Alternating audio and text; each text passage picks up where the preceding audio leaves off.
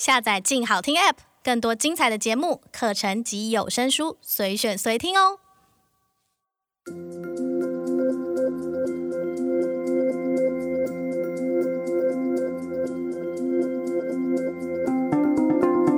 面相学家有几件事情说对了：脸可以瞬间抓住我们的注意力。记录眼球移动的研究指出，我们看着有脸出现的场景时，绝大多数人第一眼会停在脸上，而且我们眼神落在脸上只需十分之一秒多一些。没有别的物体能这么快就吸引到我们的注意力。对脸的注意是种反射，脸对我们实在太重要，重要到我们能从云朵和随机的物品上看见脸。从可爱童书中的各种蔬菜都是。我们除了会立刻注意到脸之外，还会把讨不讨喜、情绪与心理状态以及个性等内容赋予在这张脸上。比如，我们会说：“耳机小家伙是个开心、兴奋、健谈的家伙。”拖把小伙子身材削弱、严肃而疲惫。托普费尔老早就说过。每一张脸只要存在就有意义。如果我们对于第一印象没有共识，也就不会有面相学了。我们轻轻松松地产生印象，面相学家的承诺也因此独具魅力。面相学家用错误的方法得出错误的结论，但他们倒是说中了我们会不自觉地形成印象的事实。可惜，纵使单凭外表形成印象这件事情很荒唐。造成的影响却不好笑。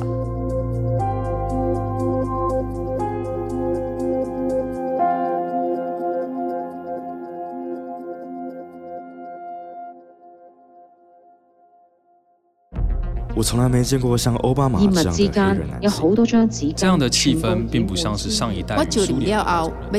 现在台湾没有一个明确的诞生。住在满城内两万左右的满人。七零年代我们喝的是古巴兰姆酒，那时候所有的人都迷恋。新闻、历史、人物特写、调查报道，非虚构写作带领我们描绘这个世界的真实故事。它像小说一样精彩，像文学一样动人。欢迎来到静好听的非虚构故事方。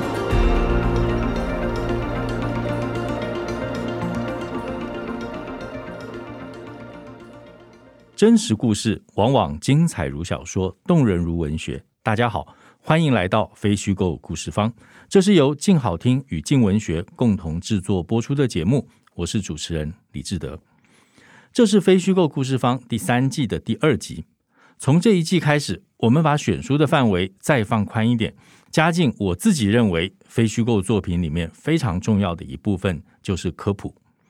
今天来到我们现场的是一位专攻科普书的出版人，英出版的副总编辑陈一夏。我们先请一夏跟大家打个招呼。主持人好，各位听众大家好。好，谢谢一夏今天来。我我自己对科普书其实我还算喜欢。而且我自己对科普书的印象是，它经常是一个给我们意外的惊喜的一类书。所以，意外的惊喜就是说，当我读完这个书之后，其实我会发现。很多时候，一些看起来没有关系的事情，其实他们彼此有关系。那这个关系也许建立在历史上面，也许建立在这个人的这个生理构造上面。譬如说，我们每个厨房一定都有的这个微波炉，我们现在用微波炉用的很习惯，觉得理所当然就应该有这个东西。但是事实上，这个东西的这个出现，其实也大概就是几十年的时间。嗯、那而且一开始它倒不是为了煮熟食物用的，它其实是跟这个二次世界大战的时候，因为做雷达，那因为做雷达的关系，衍生了一个副产品。而它发生的这个过程其实还挺有趣的，就是说本来不知道它有这样的东西，然后意外的发现了它有煮熟食物或者加热食物的这个效果。嗯、那这是一个例子，或者是另外一个，我想大家更熟悉，因为他。拍成过电影，非常有名的科普作家叫 Michael Lewis，他写过一本书，英文叫做《Moneyball》，拍成电影叫做《魔球》。那讲的是美国职棒的这个运动家队，他在一段历史当中，呃，有一个非常颠覆性的这个球队经理，他颠覆了所有以前选球员的方法，然后用、嗯、我们现在其实可以比较知道他讲的东西其实就是大数据，用这样的这个数据统计的方法去找到了一些这个貌不惊人，然后球探都丢在地上看都不想看的一些球员，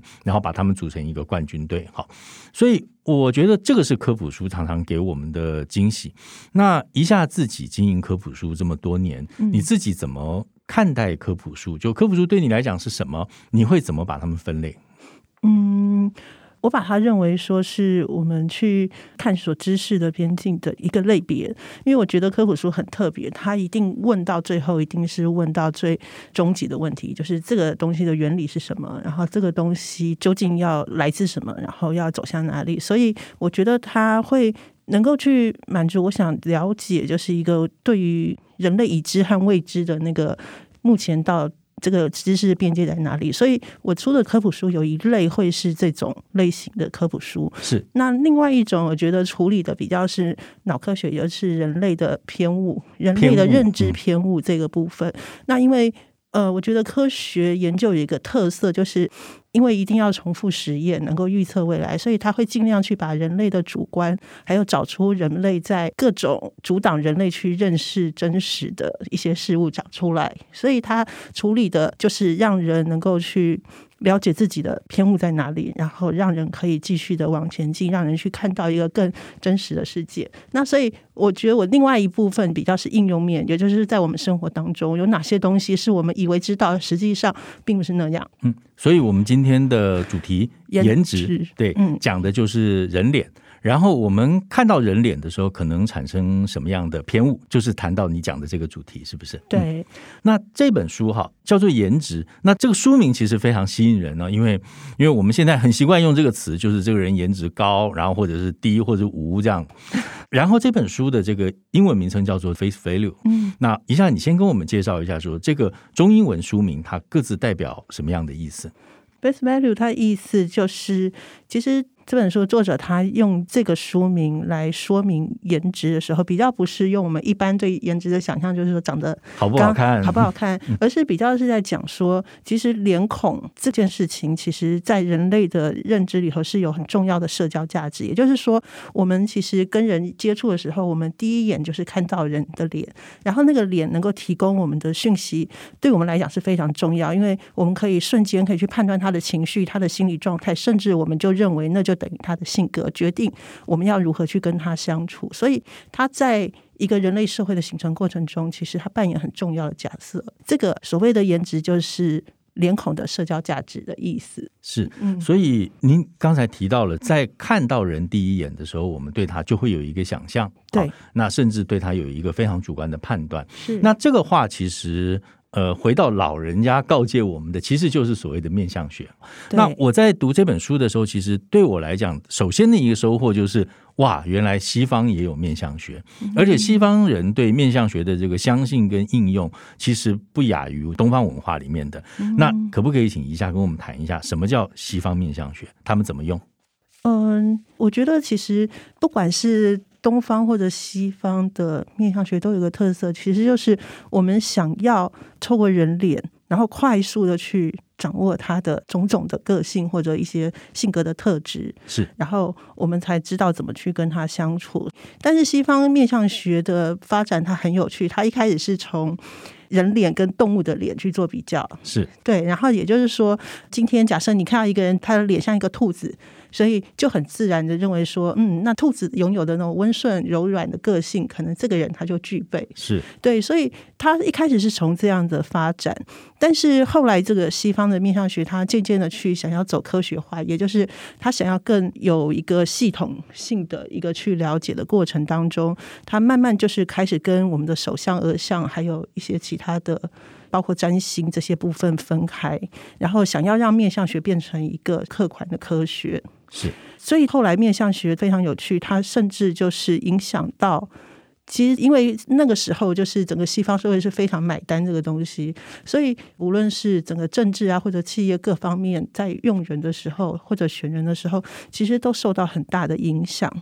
但是我觉得西方有个最大的特色，就是他后来走到了这个优生学，也就是透过这个面相学，然后走向了种族的这个面相，甚至走向后来的大屠杀的这个部分，我觉得这个是西方面相学它在发展过程中一个比较令人惊讶的一个发展。我看到里面，其实作者有提到，就是说有一些真正相信这个的企业，而且他讲的是恐怕还是现在，就是并没有很远之前的事情，就是在那个员工所谓的面试哈。那我们现在。讲面试或是面谈嘛，就总是要坐下来跟主管谈一谈、聊一聊。但他们是他们的面试是不面谈的，他就是有一些这个专业精通面相学的评估师，就看着每一个人的这个长相，然后勾选一些这个特色，然后给他加总一个分数，我就可以决定用哪个人，不用哪个人。对，所以其实让这个员工在那边填资料啊，其实只是让他在一个放松的环境里头去观察他真正的性格，就容易被看到这样。对，所以里面也就是说，其实你与其去看他写的东西，其实他更相信他看到的，透过他的脸还有他的五官去散发出来的那个性格，他们更相信这个部分。是，对，但是有一点就是说，今天我在。如果我们把这个看到一个人，然后把它做成判断的这个过程哦，这个心智活动，如果我们把它拆解开来的话，今天我看到了，然后我看到这个人脸的哪一个部分，这个人脸哪一个部分对我来讲，对我形成这个印象的这个是最关键的一个因素，然后到最后我如何做出这个判断，然后这个判断可能包括了他是个。好人还是坏人？他是一个可以信任的人还是不可以信任的人？他是一个坚强的人还是一个软弱的人？就是说，一下可不可以跟我们介绍一下？因为作者花了很长的篇幅去拆解这个认知的过程，一下可以跟我们介绍一下。嗯，作者他其实想要讲一件事情哦，就是说他觉得说，哎，那。没错，我们都会看到一个人长相，我们就很快做出判断。是，然后这个判断其实我们也通常觉得，哎，真的八九不离十。但这个八九不离十，其实里头还是隐藏着很多的偏误，很多的可能是我们的自己的自我主观，或者说是先入为主的想法或者偏见。是，但他也发现，确实他是有准确度的，所以他想要去了解说，那这个准确度是怎么来的？是。对，所以他后来在这本书里头做一个很重要研究，他发现说，其实我们对于人的脸孔到底代表什么意涵，其实我们是有共识的，但这个共识不是代表说我们就是。我们对这个人的脸的长相是认知是对的，而是那个共识其实是我们所有人的脑部的一个心理的一个认知，其实是它本身是有个共同的基础在那里。但是我们现在今天就是透过这本书是要去了解那个共同基础是什么，那个基础可能里面含有偏见，那里头也有可能有错误的部分，但是它里头当然也有它存在的理由。是，所以刚刚志德讲到说，那我们看到一张脸，我们到底是怎么那么快速就可以判断？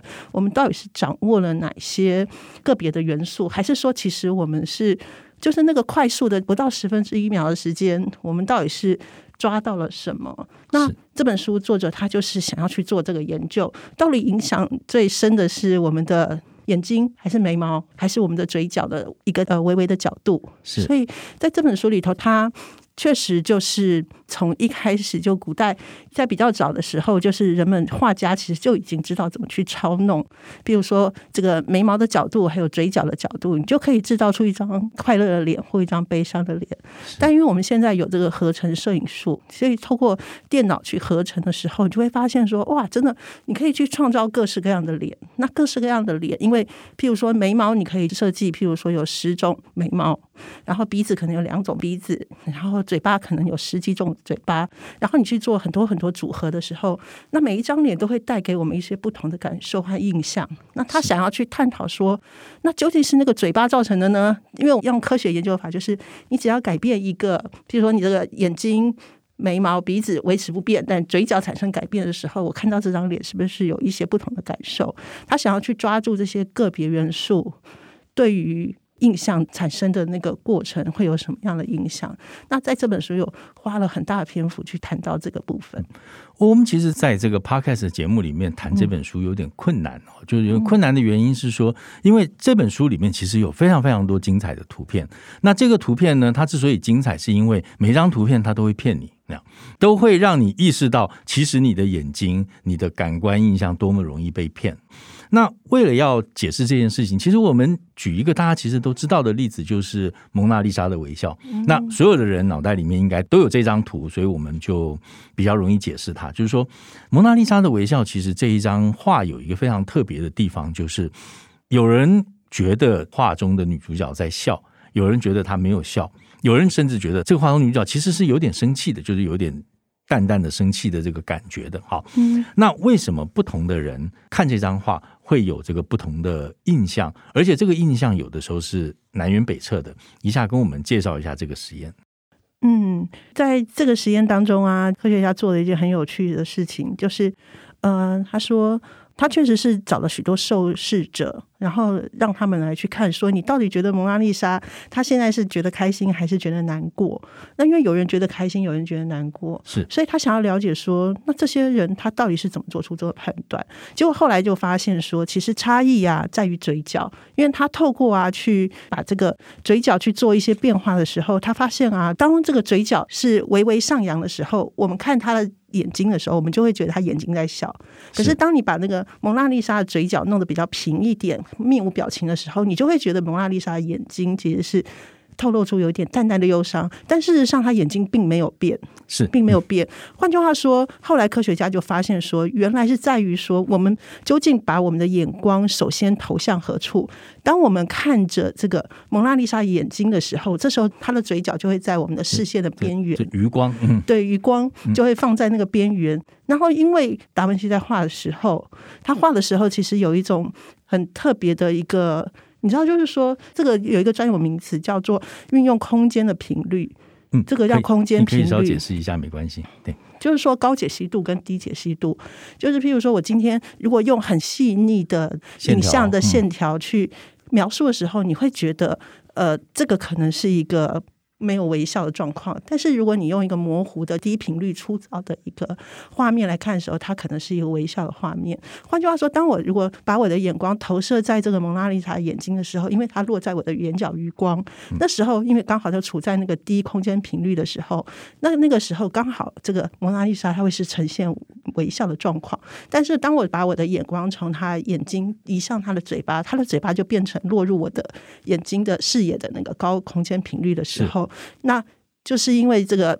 这个达文西施的一个魔法，就是在高空空间频率的时候，它会是一个比较没有表情、没有任何呃角度的一个嘴角的状况，所以这个时候你会觉得他好像是在一个比较难过、但在忧伤的状况里头。所以当人只要我们在这个。蒙娜丽莎脸上游移，她的那个从她眼睛到嘴巴，嘴巴到眼睛这样去游移的时候，我们就会感觉她好像一直在做一个情绪的变化。是，这个讲起来很复杂，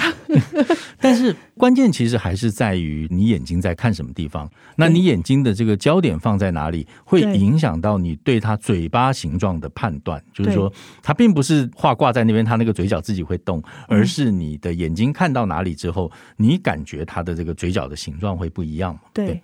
那另外还有一个实验，我觉得也也很有趣，就是说这条影片在 YouTube 上，大家可以可以去找来看。就是说，对那个 Canon 实验室里面，他们曾经做过这样的一个实验，就是说有一些人的印象是可以被摆弄出来的。所谓的摆弄，就是说这个实验找了一个人，那你大家去想象，就是一个光头白人，然后一个大块头。好，然后穿一个一般的衣服，就穿个衬衫，然后他请六个摄影师来拍他，但是他单独的跟六个摄影师介绍了不同的身份，譬如说，他跟第一个摄影师说，这个人是个这个渔夫，是个打鱼的，然后跟第二个摄影师说，这个人是一个有特异功能的人。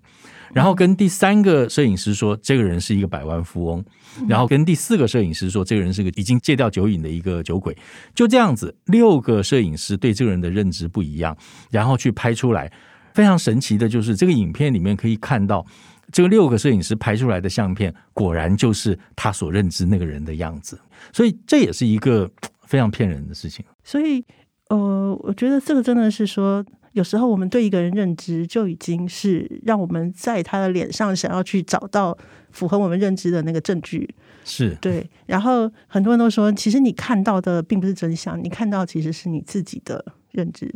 对，我觉得这是这个作者他想要告诉大家的一件事情，就是你所谓的颜值，很多东西是你已经对这个人有一些先入为主的认识在掺在其中。接下来，我觉得其实问回来，其实刚才一下谈到的一点，就是说，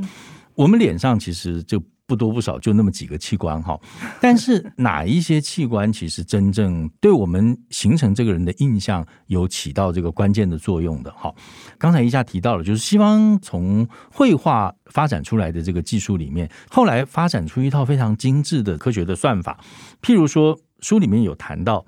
为了做这个研究，西方有一些画家会把人的脸拆分成几个部分，然后把每一部分都分类。譬如他们会分出。呃，人有四种形状的额头，十二种鼻子，十六种嘴巴，两种下巴，十二种眉毛，十六种眼睛。我们用乘法算起来就是二十九万五千种。对，就是说这个其实不太多的这个器官，然后当你把它做了分类之后，其实它就会变得很多。那这个是它复杂的一面，但是另外一方面，它其实也很简单。也就是说，今天在一张照片上面，我只要改变皮肤的质地。这个人可能就从男人会变成女人，也就是说，因为男人的皮肤比较粗糙，那拍出来以后，他可能就比较暗沉，或者是对比反差就比较大。一旦我用这个修图软体把它修的比较白皙以后，你可能就认为这个人是个女人，但他其实是个男人。也就是说，他其实有非常简单的地方。他在这一段里头，就是刚刚讲说，他把我们的那个特征拆分。其实这个就是心理学家他想要去分辨我们到底是用哪些特征去判断一个人的情绪这个部分。结果发现，天哪，有三十万种，是就发现说，我难道我真的三十万种都要找受试者一个一个来判断吗？然后这个真的是。真的无穷无尽的感觉，所以后来科学家真的想到一个很聪明的方法，这个方法叫做视觉杂讯法。这个书中花了很多篇幅在讲，也就是说，我们不要用我们自己的主观认为什么东西才算是一个特征，因为这个特征真的是可以无止无尽的去再推下去。譬如说，那鼻子你说分成，刚刚说分成十二种，十二种，嗯、那那你那个鼻孔呢？或者说那个鼻梁高度呢？我还是不是还可以再更细分？或者鼻翼大小？所以换句话说，你真的要无止境的切分下去，发现其实三十万种也无法涵盖。所以科学家干脆就是我们把我们自己脑中认为说什么才算一个特征这个东西先放下来。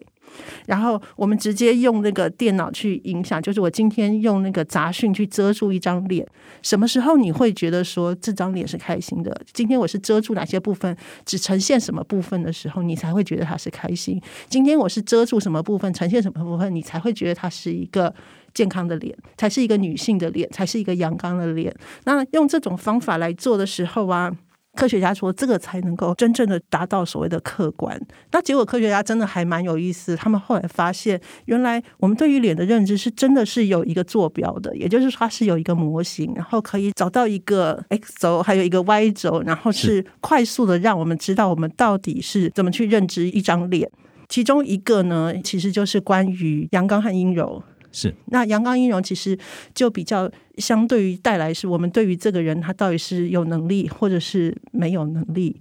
的这样一个指标。是，那什么样是阳刚，什么样是阴柔呢？什么样是阳刚，什么样是阴柔呢？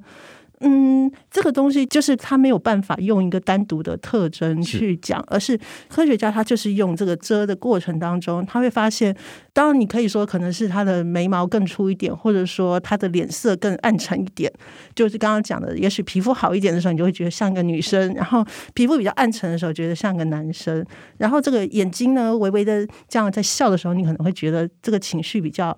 正面的时候，你会觉得比较像是女生；然后看起来比较严肃，然后比较严格的时候，你会觉得是个男生。所以，总之，科学家他最后就发现说，其实我们是有两个向度的，也就是我们在判断一个人的时候，我们其实有一个会用他的情绪正向度，还有负向的程度来判断这个人值不值得信任。是，然后用。刚刚讲阳刚和阴柔来判断这个人有没有能力，是。那这个原来就是所谓我们对于颜值的共识，那这就是科学家目前发现的一关键的一个模型吧。是，刚才一下谈到这个抽象，嗯、就是说他开始有一些这个抽象的元素赋予在里头。嗯、但我稍微岔出来问远一点，就是说，今天不管是从脸去发展出来的这个艺术，譬如说包括了脸谱，就特别是我们在唱国剧里面的脸谱，嗯、或者是面具。好，在这一类的这个表现形式里面，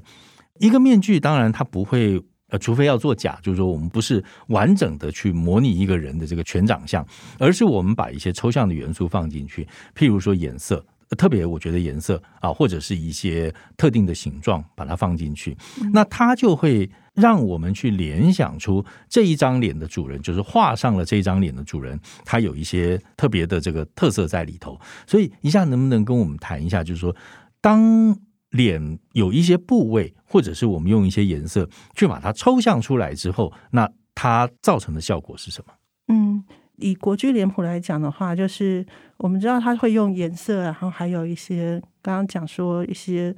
一些特定的对特定的形状去把它类型化，也就是说，透过这个类型化的过程，我们会去强化我们对这个人他到底是属于忠心耿耿还是一个奸恶小人。是，然后我们会等于说去把它特别去把一些因子去放大，因为透过这个应该是透过化妆吧，就是一个。妆容的部分去强化这些部分，然后这个可以让我们很明确的了解这个人的特性是什么，这在细菌上是很重要。所以它确实是把我们的脸部的一些特征去把它模式化，然后把它类型化，然后这也加上我们对一个我们文化当中对于。这些印象中的认知，去把它特别的强化，但是很有趣，它是反过来也会在我们的文化当中形成一股力量，会等于反过来，它也影响了我们的刻板印象，也让我们对人有一些事情会产生判断。换句话说，我其实后来有想一想，就是说这个类型化过程，其实它应该是为了某种教化力量吧？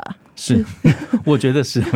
对，甚至我都觉得说，我们中国的面相学是不是也是？有点教化的意义在里头，他会更想要去，就是想要去达成某种社会教化的这个意味在里头。不，这个我就让我想到，就是。哎，在高阳的小说里面写曾国藩的长相，嗯、就是说，当面相学突锤的时候，出来的就会是你讲的那个教化的力量。因为我记得高阳在写那个曾国藩的时候，就是说他特别用这个中国的面相学，然后去印证曾国藩的长相，就是不对，曾国藩是个倒三角眼。对，然后在面相学里面是一个非常不好的一个的一个长相，然后是一个就中国人叫做刑杀，就是你你你是个会犯罪，然后会死在刑场的人。但是曾国藩显然不是这样的人，包括文武，然后对这个公众的贡献，他都是。到了一个极致的人了，对。那这个时候怎么解释这个面相学突锤这件事情呢？他就告诉你说：“嗯，圣人说修心可以补相，这样。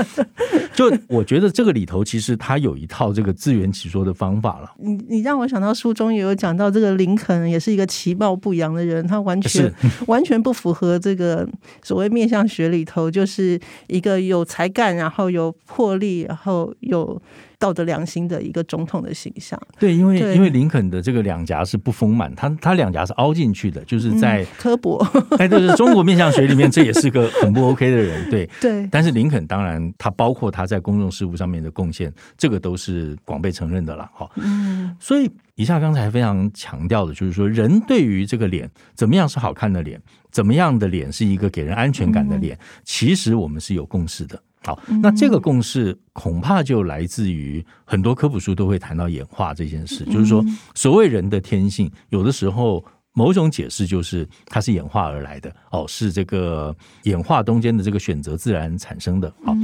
所以这本书到了后半的话，它其实花了很长的篇幅跟我们谈到，对于脸的辨认这件事情，某种程度是人类的本性，而且我们脑袋里面。有非常专门的一块区域，不是处理视觉，而是处理脸的视觉，就是认脸是人的天性。然后这个书里面提到了好多好多用小婴儿做出来的实验。那一下可不可以跟我们谈一下，怎么样认脸？为什么是人的天性？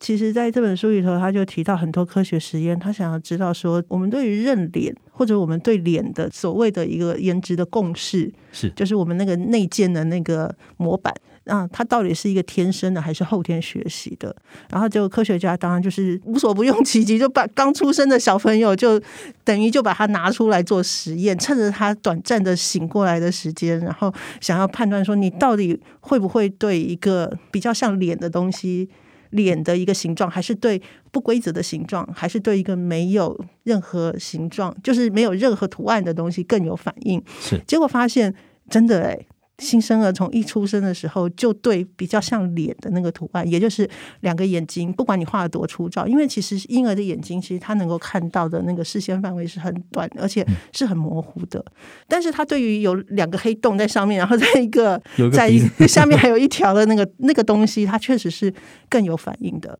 所以科学家就发现说，哇，原来啊，其实人类很早期就会对脸这种事物是特别注意，因为有这个天性在这里，所以会。会能够去辨识照顾者，而在这个照顾者因为不断的去注意照顾者，然后也吸引照顾者注意的过程当中，他去增加对脸的更多的认识，然后形成他可以为了生存，他可以让他的照顾者投入更多的时间在他身上。所以这本书那个，我觉得他有一个标题下的很好，就是叫“生来看脸色”，是就是为了小朋友为了要活下来，所以他一开始他已经知道怎么去。辨识脸，然后透过对脸更有反应，然后让他的照顾者持之以恒的去照顾他。是，呃，所以意思就是，他如果分辨不出他的主要照顾者，他就会死。这样，然后我们现在比较难想象这件事。或者说，他的主要照顾者他没有去吸引他的注意力的时候，他的主要者可能就会忽视他。就是说，这个东西是一个不断的去循环，然后去加强的过程。这个功能是在大脑里面的吗？可以检查得到吗？对，就是这个很有趣，就是他发现说，人类的脑中有一个专门的区域，就是去处理这个脸。就是我们通常会说，我今天去处理，我分辨是不是人的形状好了，还是一个动物形状，已经觉得很厉害了，我们的视觉。可是他会发现，竟然脑中有一个区域是，就是只是为了辨识脸而存在的，而且这好像是人类才有的。那这个是怎么去发现的？其实你知道，科学家对于脑的研究，通常都是某个某个功能丧失的时候，你才发现说，原来有这个单独功能的存在。因为原本以为说，嗯，就像其他部分，我们今天辨识一个东西，可能在散布在脑中很多部分，但是后来发现一个病人他得了脸盲症。所谓脸盲症，所以脸盲不是纯骂人的话，他真的是个病。他是真的就是叫做脸孔失认症，是，也就是说，我知道那个是脸，然后我知道他有两个眼睛，有一个鼻子，一个嘴巴，我都知道这些特征，可是我就是认不出这个脸的主人是谁，没有办法跟我对这个人的认知连接在一起，甚至那个脸盲症的人他也认不出自己的脸，所以科学家发现说，竟然真的有这样的人存在，然后进而去研究说，啊，原来我们脑中真的有一个部分是就是扮演去认脸的角色。是，嗯，所以就表示说，脸在人类的这个活动中，人类的社交活动中，真的是非常非常重要的一个关键。而且它是内建在人脑里面的。没错，没错。那我觉得刚才一下谈到了这个中国面相学，哈，那我为了做这一集，我也稍稍去研究了一点点，就是说，后来发现中国面相学里面其实大概谈两大类，一大类是人的这个基本的。呃，性格也好，或者是健康状况也好，那一类是这个预测性的。但我自己认为，其实预预测性的，譬如说你额头长得怎么样，你将来就会怎么怎么样。哈，我觉得这个部分其实，呃，如果站在科学的角度的话，比较难证明。好，对。但是你好比说有一些这个属于本性的，特别是生理呈现的部分，譬如说中国面相学，它非常强调。当然，它分几个部位了，大概从你眉心到鼻尖，然后鼻头往下到嘴唇的这就叫人中这个位置，这一条区域，它呃有一些面相学会把它解释为它跟健康有关系，就是说看面相学，就是它长得好的话你就健康，长得不好你就不健康。但是这个东西其实呃我自己是没有找到这个我们对于这个东西做实证性的科学研究了，好。但是这个书里面其实确实也介绍了，就是说在西方研究这个人的脸与健康关系里面，确实有一些科学家做了一些实证性的研究，来证明这个印象其实确实也不假，就是脸跟健康的关系。嗯，因为我觉得今天这本书他想要挑战一个东西，就是说我们到底可不可以从一个脸就直接去解读到他的性格？那这件事情啊，其实。作者要告诉我们，这个认知上啊，我们常常会走这个捷径，但是事实上，我们看到的也许就是你刚刚讲的他的健康状态。你从他脸上看到可能是他的当时的一时的情绪，你从他脸上可能看到是他过去人生的一些经历，因为它会反映在你幼年时期过得好不好，是不是经历过比较多的辛苦磨难，或者是你因此影响到你的健康等等，这些其实会反映在我们的脸上。所以作者告诉我们，其实我们看到的的确是这些东西，但是不要认为说这些就等于一个人的个性性格。对，所以我们确实可以从脸上看到很多人的性格。而且我觉得作者他这边有一个部分，他写的非常的有趣。他说：“你想要去预测啊，一个人他能不能长寿，最好的方法就是现在看起来年不年轻。”就是说，假设他是一个四十岁的人，哈，他看起来像是一个三十岁的人，那你当然可以预测他。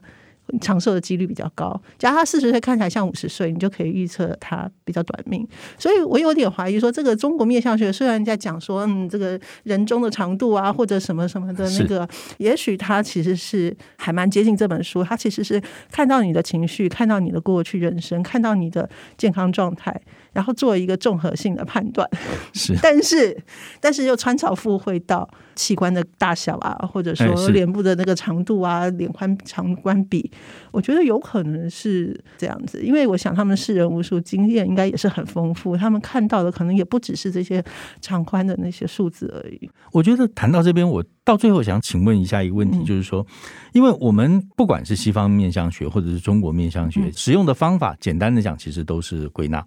但是我们却希望从归纳里面能够产生预测。对，你对这两种方法的评价是什么？他们中间真的能够建立起关系来吗？我觉得人就是从经验当中去学习嘛，就是像刚刚讲说，哇，这个林肯怎么看起来其貌不扬？可是他推翻了我对这个面相学的认知。修心可以百相，但是其实我当我知道他原来是一个这么忠诚可靠的人的时候，我从此看到这张脸的时候，我可能就会改观。我觉得也是一个学习的过程，所以。